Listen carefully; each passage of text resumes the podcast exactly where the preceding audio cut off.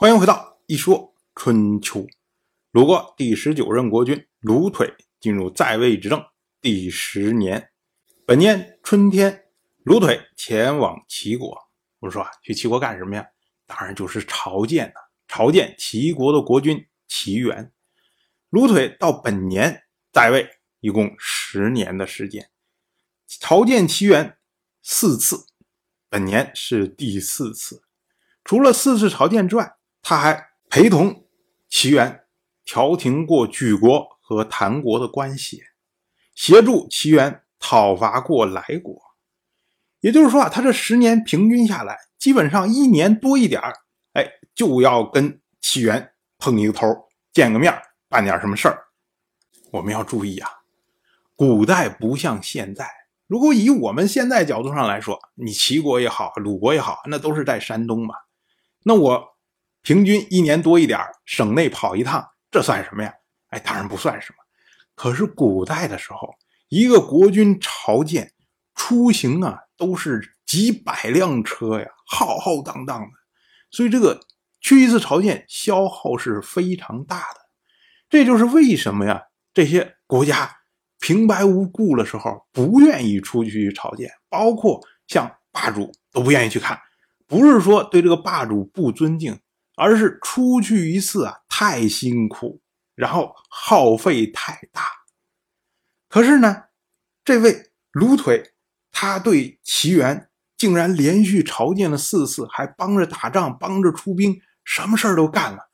那么从这个角度上来说，那卢腿对齐元那可以说是忠心耿耿啊，搞得齐元自己都不好意思了。居然说：“哎呦，这怎么会有？”会有国君能这么服从我，对我这么好呢？齐元就想啊，哎，那我也不能不表现一点意思啊，怎么办呢？哎，齐元就想将济水以西的土地交还给鲁国。我们之前讲过，这个济水以西的土地最早的时候是属于曹国的土地，可是想当年呢，晋国的先君晋重耳要瓜分曹国的时候。那么鲁国的先大夫长孙臣腿脚快，哎，把济水以西的这块土地给抢回来了。后来呢，鲁腿上台的时候，为了换取齐元的支持，就将这块土地作为贿赂送给了齐国。那么如今呢，齐元觉得说，哎呀，你鲁腿这么的服从我，对我这么好，那么呢，我也不能收你当年的礼物啊，所以呢，他就要把这块土地。重新还给鲁国，还给鲁腿。所以呢，在鲁腿从齐国回到鲁国之后啊，齐人就派出使者，将这块地归还了鲁国。趁这个时候，可以检讨一下鲁腿。鲁腿在位的十年，尤其是前面九年，实际上所有做的事情都挺窝囊的，内政上面乱七八糟。比如说像苏森得臣，他小脸，鲁腿都不参加。然后外交上面也是乱七八糟，除了对齐国比较好之外，他对晋国关系也不怎么样，所以呢，在黑壤之会才会被晋国所扣。可是呢，如果我们来算这个手头的利益的话，你会发现，因为卢腿这么着对付齐元，所以呢，齐元将济水以西的土地归还了卢腿，因为卢腿。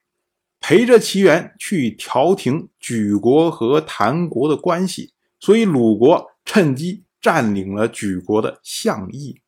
因为鲁腿趁着齐元去讨伐来国，然后呢，鲁国得以偷偷的吞并了根谋这样一个小国。所以鲁腿虽然在内政外交上面都非常的窝囊，可是呢，鲁国似乎土地哎比原来还要多了一点点。所以有的时候啊，这个国君呢，他内外交替的事情太多啊。你去评价他的时候，你会发现，哎，这个地方好像不行啊，一个大昏君呢，哎，可是那个地方好像哎做的还不错。当然，这些呢都是些题外话。到了本年的夏天，四月初一日食又发生了，这次呢是发生在公元前五百九十九年三月六号。是一次日环食。春秋记录为四月丙辰，注意啊，没有书朔，也就是没有记这一天是初一。这个呢，应该是负责记录的官员的书时。当然，我就这么一说，您就那么一听。感谢您的耐心陪伴。如果您对《一说春秋》这个节目感兴趣的话，请在微信中搜索公众号“一说春秋”，关注我。您不仅能得到《一说春秋》文字版的推送，还可以直接和我互动交流。我在那里等待您的真知灼见。